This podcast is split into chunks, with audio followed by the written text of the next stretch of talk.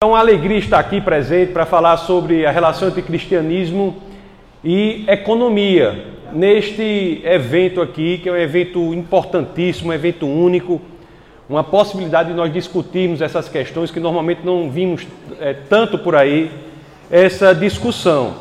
E eu vou tecer aqui algumas linhas, alguns comentários sobre como o cristianismo influencia a economia, os princípios, os valores que são caros para a economia. E uma primeira coisa que eu digo é o seguinte: quando falamos de economia, a outra parte, a contraparte mais de índole social da economia é o trabalho. Sempre que você fala de economia, você tem que pensar a relação de trabalho. São como duas faces é, da mesma moeda. Não de maneira aleatória que as questões que dizem respeito à economia, as questões que dizem respeito ao trabalho, nascem na história é, do aparecimento dos direitos é, fundamentais em um só momento. São chamados direitos de segunda geração. Primeiro, você teve o aparecimento daqueles direitos que exigiam um não fazer do Estado, que o Estado ele não agisse, seriam direitos negativos que eram oponíveis ao Estado e depois aparecem aqueles direitos que vão pedir uma ação do Estado. Daí nós temos os direitos econômicos e os direitos de índole laboral, de índole trabalhista. Então, a segunda geração. Alguns dizem dimensão, para não falar geração, para não dar essa ideia de sobreposição, porque os direitos não se sobrepõem, né? eles aparecem cronologicamente em uma ordem, mas todos eles são mantidos. Então, esses direitos de segunda dimensão são esses direitos de ordem econômica, esses direitos de ordem trabalhistas, falar, da economia, falar de economia é falar de trabalho. E vamos ver como o cristianismo, o que o cristianismo tem a dizer sobre isso. Como o cristianismo influencia esta natureza, este direito fundamental, construtor da dignidade humana. São direitos fundamentais, porque a história intelectual ela chegou à conclusão de que existe um patamar mínimo civilizatório abaixo do qual o homem perde a sua dignidade. Então, o homem deve viver a vida acima desse patamar mínimo civilizatório. Abaixo desse patamar mínimo civilizatório, o homem perde a dignidade e se confunde com a coisa. Há um processo de coisificação do homem, ou, ou se você prefere o latim, né? Que em latim coisa é res, é por isso que tem essa palavra em português. Um processo de resificação do homem. Então, a construção intelectual desses direitos fundamentais nada mais é do que a construção de um patamar acima do qual o homem deve viver. E você pode ter certeza, o cristianismo é de importância central para a construção desse patamar mínimo. E nós vamos ver como é que isso se dá.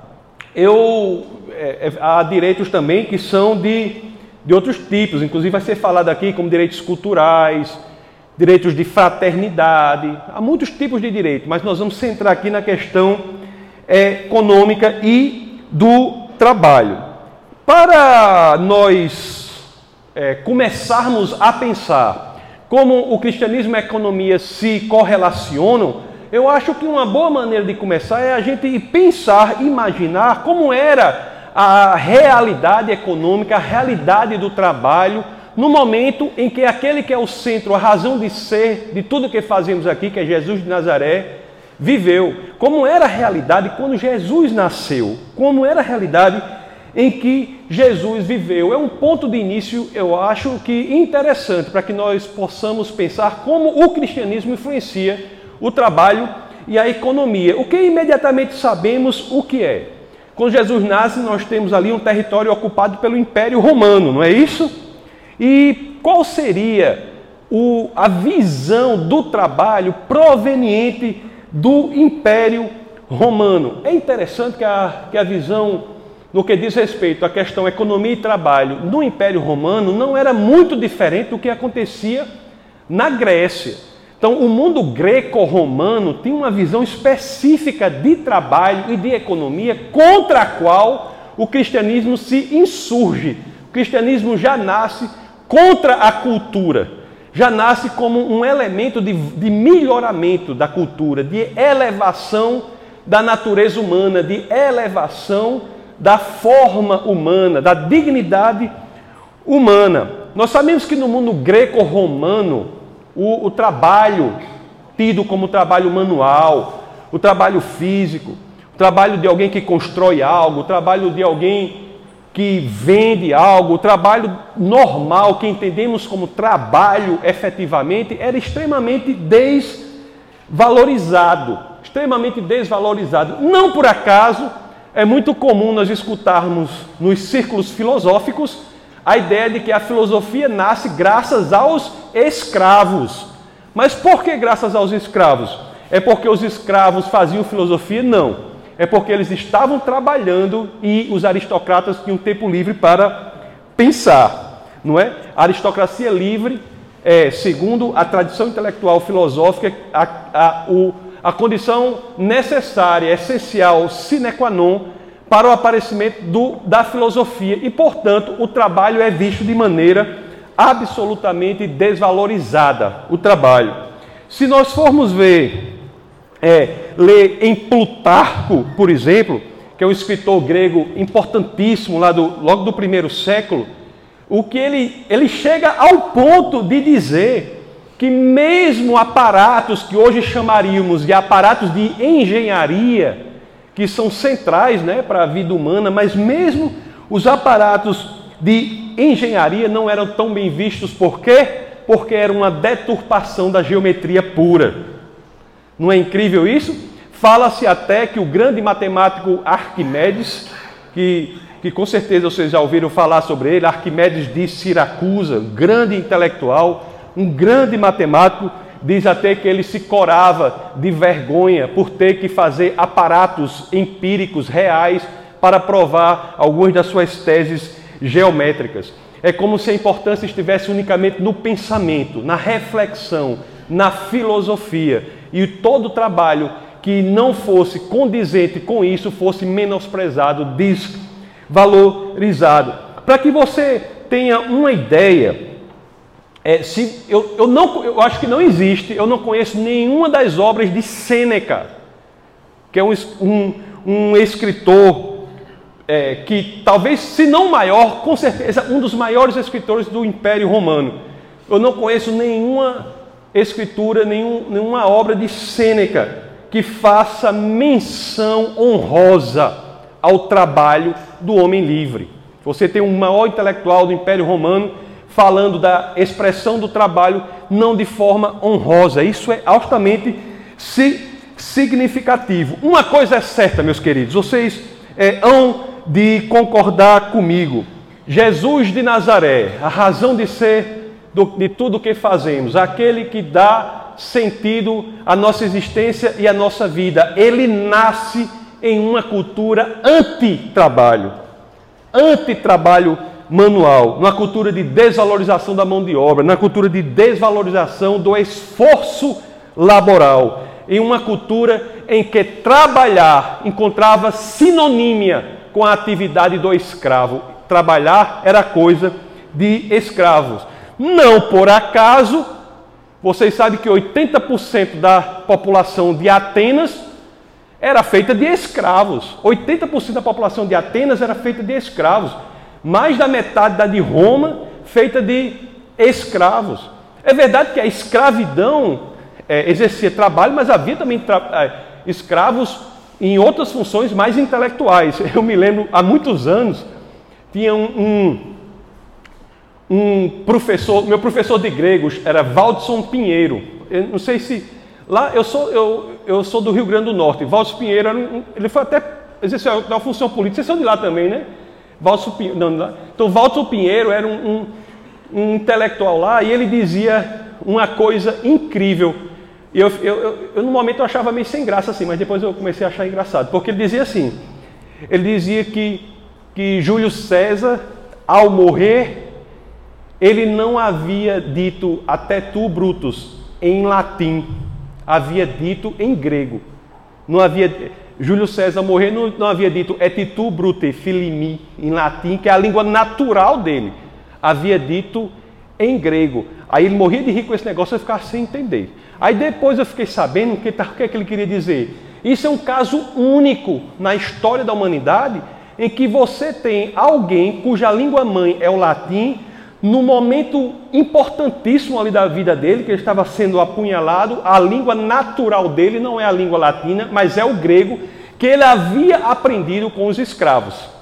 Então nós temos também, na realidade da escravidão grega, pessoas que exerciam trabalhos intelectuais, como aqueles que ensinaram algumas pessoas da elite romana. Aliás, o nome pedagogo vem exatamente de uma vertente de escravidão. Eram os escravos que levavam as pessoas pelo caminho.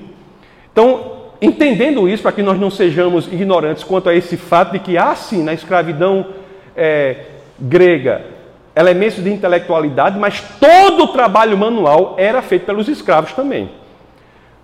Todo o trabalho manual era feito pelos escravos, embora algum trabalho intelectual também fosse feito por eles. E Cristo nasce numa cultura assim, de desvalorização da intele... da, do trabalho manual, uma supervalorização do pensamento unicamente. Se você trabalhasse, não era coisa para você fazer, era coisa de escravo. E o cristianismo nasce ali, assim e da forma que ele nasceu ele é até hoje, né? Como um mecanismo de influenciar o mundo e não ser influenciado por ele.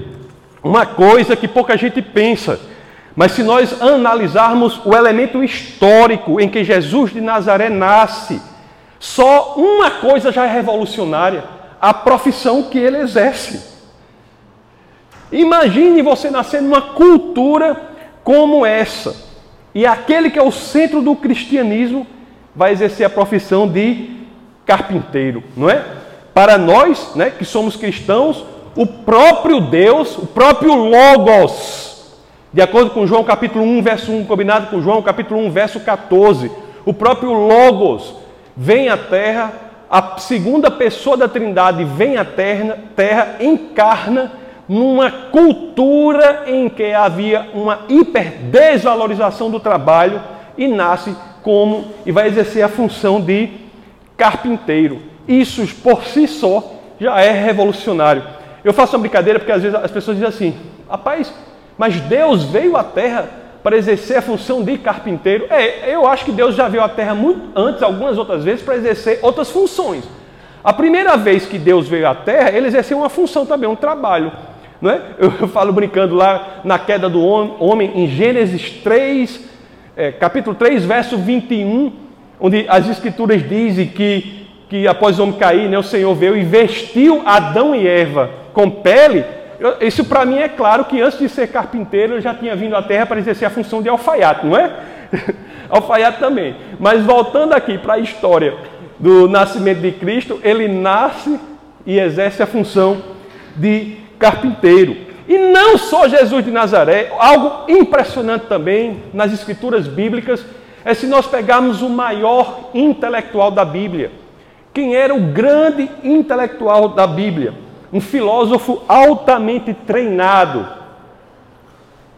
Falo de quem? Do apóstolo Paulo. Um filósofo altamente treinado. Era um homem preparado, não é? Um homem extremamente preparado que, que segundo o, o livro é, de Atos, capítulo 22, verso 3, aprendeu aos pés de quem? Do rabino Gamaliel, não é? Que era, que era neto de Iléu, que foi o fundador de uma das maiores escolas judaicas.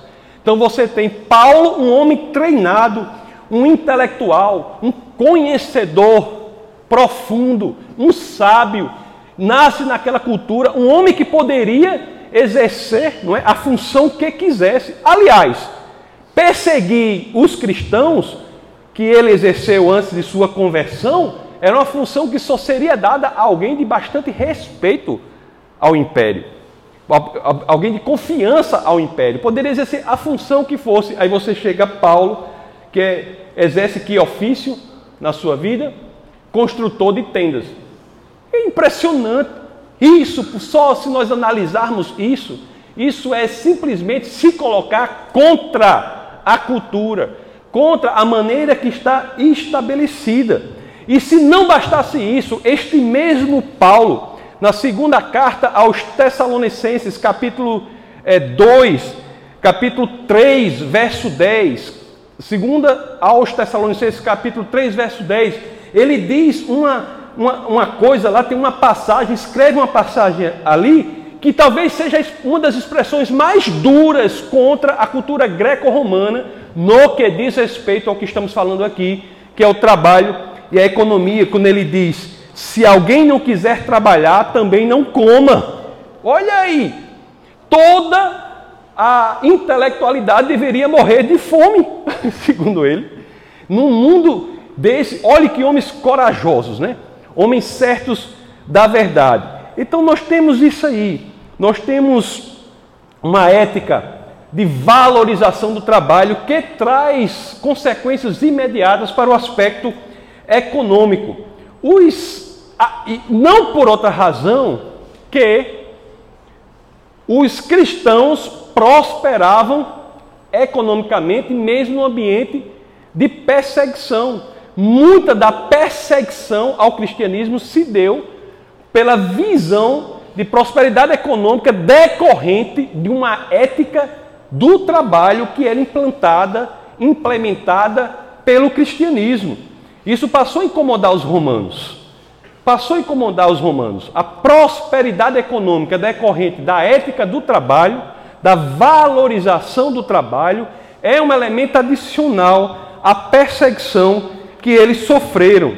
Sem falar, apenas não falando unicamente, é, unicamente sobre isso, se nós se nós ampliarmos a visão, qual seria o elemento moral que é logo enaltecido em relação a isso? Qual seria? Logo enaltecido. Se você tem uma sociedade que eu falei, que 80% da, de Atenas era de escravos, alguns dizem até que cinco vezes mais da população livre era de escravos. E você tem um, uma cosmovisão de incentivo ao trabalho, isso começa a abalar a estrutura da escravidão. Trabalhar não é coisa de escravo, trabalho é dignidade. Isso é que passa a ser implementado pelo cristianismo. Aliás, o, o cristianismo é que dá ao trabalho a terra um elemento espiritual. O trabalho passa não apenas ser algo que não é unicamente do escravo, mas também passa a ser visto como um remédio importantíssimo contra a preguiça, contra o pecado da preguiça. Você vê aqui uma passagem de São Basílio de Cesareia, já no século IV, que já havia tido o tempo de ser, ter sofrido influência importante do cristianismo. Ele disse, abre aspas, ociosidade é um grande mal, o trabalho nos preserva dos maus pensamentos. Não tinha jeito, meus queridos. O cristianismo havia de modificar a visão, ao modo de pensar greco-romano. O trabalho não apenas era parte da experiência ética do homem, mas também era parte significativa da experiência espiritual. Não é impressionante isso? Não é impressionante isso? E não foi por outra razão que grandes teólogos, grandes teólogos, ao pensarem sobre esse elemento do trabalho, sempre correlacionaram esse elemento com a dimensão espiritual. O próprio Lutero fez isso. O próprio Lutero fez isso. O trabalho não era apenas algo que agradava a Deus, mas o trabalho, Lutero vem a defender, era um chamado para servir a Deus. Olhe só a profundidade espiritual que é o elemento que no mundo pagão, greco-romano, é altamente desvalorizado que é o trabalho, passa gradativamente, graças ao cristianismo, a encontrar posição mais elevada que pode existir. O trabalho não apenas era em si algo espiritualmente importante, mas era também uma vocácio, uma, um, um chamado para servir ao Senhor. Vocês conseguem ver a importância disso? Quando você diz que o trabalho que você exerce é em si um chamado para servir a Deus, você desloca o foco pelo qual, ou a lente pela qual nós olhamos para o trabalho. Se o trabalho, seja qual for, é para servir ao Senhor, não importa tanto o que fazemos, mas sim como e por que fazemos. Isso começa a dar importância a qualquer atividade laboral. Se uma pessoa, por exemplo, que colhe o lixo, se ela colhe o lixo com dedicação, se ela colhe o lixo como um serviço para o Senhor, aquilo é de mesma importância do que aquela que dirige o país, por exemplo. Você tira o foco do que não importa o que a pessoa faz, importa, como a pessoa faz. Limpar o chão de uma empresa ou presidir uma empresa é igualmente importante, desde que sejam feitos com zelo, com dedicação, desde que sejam feitos para Deus. Olhe como esse conceito, esse elemento espiritual passa a ganhar corpo na questão do trabalho. Sim? E uma coisa importante que passo a defender também é o seguinte: o, é como se o, o conceito de que Deus está escondido no trabalho. Quando você trabalha e você faz aquilo para o Senhor, você sente a sensação de que Ele se revela ali. O trabalhar é também um ato de encontro com Deus. Esse pensamento começa a crescer como trabalho, como elemento de servir a Deus, de servir a humanidade. É importante dizer também o seguinte: quando eu estou falando muito assim da questão de espiritualização do trabalho, e o cristianismo realmente faz isso, propõe isso, isso tem nas escrituras, o, que o trabalho é um tempo que podemos dedicar a Deus, mas é importante dizer, deixar claro que essa espiritualização do trabalho não quer dizer tirar a contraparte econômica do trabalho. Isso não quer dizer isso. Embora trabalhar seja servir a Deus e à humanidade, as Escrituras também deixam claro que quem trabalha merece o seu salário. A contraparte econômica não é amputada quando a influência do cristianismo faz com que o trabalho perca a desvalorização proveniente da cosmovisão greco-romana e passe a ganhar a valorização proveniente das escrituras sagradas, do exemplo de Jesus de Nazaré. Lá São Lucas, capítulo 10, verso 7 diz: "O trabalhador merece o seu salário" o trabalhador merece o seu salário. Aí você pode dizer para mim, pelo amor de Deus, isso é de uma obviedade, é óbvio. Por que está dizendo? É lógico, isso não é não. Não era óbvio não. Isso pode parecer óbvio hoje graças ao cristianismo, certo? A obviedade com que entendemos hoje que o trabalhador merece o seu salário não foi conquistada de graça, foi conquistada a duras penas pelos valores cristãos. Nas sociedades pagãs, não é, meus queridos? Ou mesmo nas, sociedades do, do século I, você pode entender que isso não apenas era uma ideia inovadora, mas era, antes de tudo, uma ideia revolucionária. O cristianismo revolucionou a economia. Tem muitos elementos da economia que são ligados a um fato que o cristianismo revolucionou. Por exemplo, quando você estuda economia, muitos elementos são decorrentes do aparecimento de um fenômeno econômico chamado classe média. A classe média, por exemplo, é decorrência do fato do cristianismo ter trazido dignidade ao trabalho. É o fato de pessoas que não nasceram na aristocracia encontrarem um caminho de dignidade e valorização no trabalho que fizeram com que elas prosperassem economicamente e criasse esse novo fenômeno econômico que é a chamada classe média. Eu não consigo ver de, de forma significativa na sociedade greco-romana algo que possamos chamar de classe média. Esse fenômeno não existe antes do advento do cristianismo. O texto mais famoso para quem gosta de estudar essa área aí, e muita gente lê esse texto aí, que é o texto de Max Weber, que diz Ética Protestante e o Espírito do Capitalismo. Na página 35, ele diz assim, ó, abre aspas, Olha o que Max Weber diz. Abre aspas. Os líderes empresariais e os donos do capital, bem como os níveis mais altos da mão de obra qualificada e, mais ainda, o pessoal altamente treinado, técnica e comercialmente das empresas modernas eram predominantemente protestantes. Por quê? Por que é assim? Por que é assim? É verdade que o texto de, de, Max Weber, embora fale do protestantismo, me parece ser uma vertente calvinista do protestantismo. É, uma, é como se fosse uma ética é, calvinista, ou se você prefere, uma ética puritana.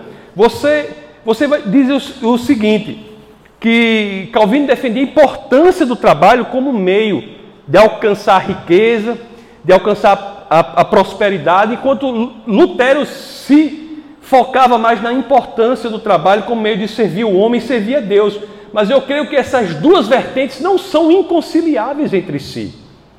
E isso, a beleza do cristianismo amplo. Essas duas vertentes não são inconciliáveis entre si. O trabalho é, seja para Lutero ou para Calvino, ou para os, quaisquer que sejam os teólogos, se eles se debruçarem sobre as Escrituras, se somarmos as perspectivas que esses, é, por meio das quais as, as, Escrituras falam do trabalho, nós vamos entender o que? Que o trabalho é um meio de servir ao homem, de servir a Deus e um meio de obter riqueza e prosperidade. Mas você pode dizer assim, mas espera aí, eu posso pegar alguns exemplos aqui que não vão entender não. Diz assim, vamos pegar um país aí pegar o, o Japão. Não, a Coreia do Sul é um exemplo impressionante, mas o crescimento do cristianismo na Coreia do Sul é gritante também. Não vou pegar a Coreia do Sul, porque podemos dizer que a Coreia do Sul é praticamente um dos países que mais sofreram influência dos valores cristãos em sua economia. Mas eu vou pegar um país, que, vou pegar o Japão. No Japão não há influência cristã relevante, você pode dizer assim, como é que você explica, né? Que existe valor de trabalho duro, Existem valores de prosperidade econômica, prosperidade financeira. Como é que você explica isso aí? Se você for estudar a história do Japão, você encontrará também, no que diz respeito a isso, vinculações com valores provenientes do cristianismo. A grande transformação do Japão se dá entre 1868 e 1900 com a chamada Era Meiji. Era Meiji. E o centro desta revolução, que se dá no Japão, se dá por quê? Pela assunção de valores econômicos e valores do trabalho provenientes do Ocidente. O Japão se ocidentaliza no que diz respeito à economia, no que diz respeito aos valores do trabalho. Cria, traz para si uma ética laboral, uma ética do capital, uma ética do trabalho e o que é que nós temos para aí? Temos nessa ética do Ocidente as raízes que são encontradas no cristianismo. Não é interessante isso? Não é interessante? O capital, né? O trabalho, a economia tem sim raízes no que diz respeito à elevação da dignidade humana no cristianismo. É, é algo que nós devemos ter sempre em mente quando falamos sobre isso. O que eu tenho para dizer para você, vocês também aqui, é o seguinte: eu digo para vocês também é o seguinte. O cristianismo sempre foi muito importante nas conquistas centrais dessa, dessa prosperidade econômica das nações e das pessoas. Mas também foi por outros motivos ou outros valores que o cristianismo defendeu que influenciaram positivamente a economia. Uma, uma coisa clara daí, você, a, a, a, economistas que dizem que o que determina a economia é a política, você pega influência também na questão do Estado laico, por exemplo. O Estado laico, por exemplo, que é uma conquista do cristianismo. Conquista do cristianismo isso traz influências importantes no elemento econômico, não é? Lá no Evangelho de São Mateus, capítulo 22, nós lemos lá no, no, no, no capítulo 12 ao 22, nós lemos aquela fa famosa é, passagem, não é? Que chegam para Jesus e dizem assim: eu devo pagar impostos? Aí o que é que Jesus diz? Deixa eu ver aí qual é a esfinge, qual é a figura, o retrato, na minha época falava retrato, né? O retrato que tem aí na sua moeda. Qual é a esfinge que tem na sua moeda? Aí ele fala: É César? Homem, dê a César o que é de César, dê a Deus o que é de Deus. Nessa passagem de Jesus, entre outros, nós temos aí uma clara distinção da esfera política, da esfera religiosa. Então, um modelo de liberdade e laicidade política que é proposto pelas Escrituras é central para o desenvolvimento de quê? De uma economia mais livre. Mais uma vez, as Escrituras são centrais para o desenvolvimento econômico. Se nós formos tratar de questões periféricas, mas não de só menos importância, que o cristianismo faz com que sejam desenvolvidas e que influenciam radicalmente a economia, nós chegaremos à mesma conclusão no que diz respeito à importância do cristianismo para a elevação da dignidade do ser humano, colocando acima do patamar mínimo civilizatório. O, o, o, a inserção, um tema moderno, a inserção da mulher no mercado de trabalho, isso é direto, é, tem relação direta com a elevação da dignidade da mulher. Oh, meus queridos, se você pegar qualquer sociedade antes de Cristo, qualquer uma, você pegue chineses, gregos, romanos, pegue até a sociedade que era responsável pela manutenção da moralidade, os judeus. Em nenhuma dessas sociedades você tinha um padrão nem comparável com o que o cristianismo impõe para as mulheres no que diz respeito à dignidade da mulher. Nenhuma. Chineses, gregos, romanos, judeus, a mulher era absolutamente tratada de forma inferiorizada. Nós vemos aqui no cristianismo, isso muda radicalmente. Você vai ler Eurípedes, por exemplo, você vai ler é, Medeia de Eurípedes, você vê de forma clara como os homens eram tratados e como as mulheres eram tratados, tratadas. E Jesus de Nazaré revoluciona isso. Não é fácil. Ele revoluciona a forma que a mulher deve ser tratada, não é? Um exemplo claro disso é no tratamento dele no que diz respeito à mulher samaritana. Era mulher e era samaritana. Os judeus que são detentores da moralidade, vamos dizer assim, me permita essa, esse esforço poético, né? Mas que deveriam ser detentores da moralidade no que diz respeito à dignidade da mulher. Até hoje em dia, judeus ortodoxos, as mulheres têm os cabelos raspados, né? usam, tem que raspar o cabelo, usar peruca, as mulheres não têm muitas coisas, embora, e, você imagine, mesmo sociedades como essas, a dignidade da, da mulher nem de perto se compara com o que o cristianismo impõe, como vemos o exemplo da mulher samaritana, além de ser samaritana, era mulher e Jesus se dirige a ela da forma que todos sabemos. Outra coisa importante que diz muito respeito a nós cristãos, nós temos a ciência desse princípio, embora alguns fora da igreja e alguns dentro da igreja também não tenham, que é o princípio da generosidade como elemento importante da prosperidade. O elemento espiritual importante da prosperidade. Este princípio de generosidade é um princípio central do cristianismo. Qual é uma das formas mais belas da expressão da generosidade? Qual é? É a caridade.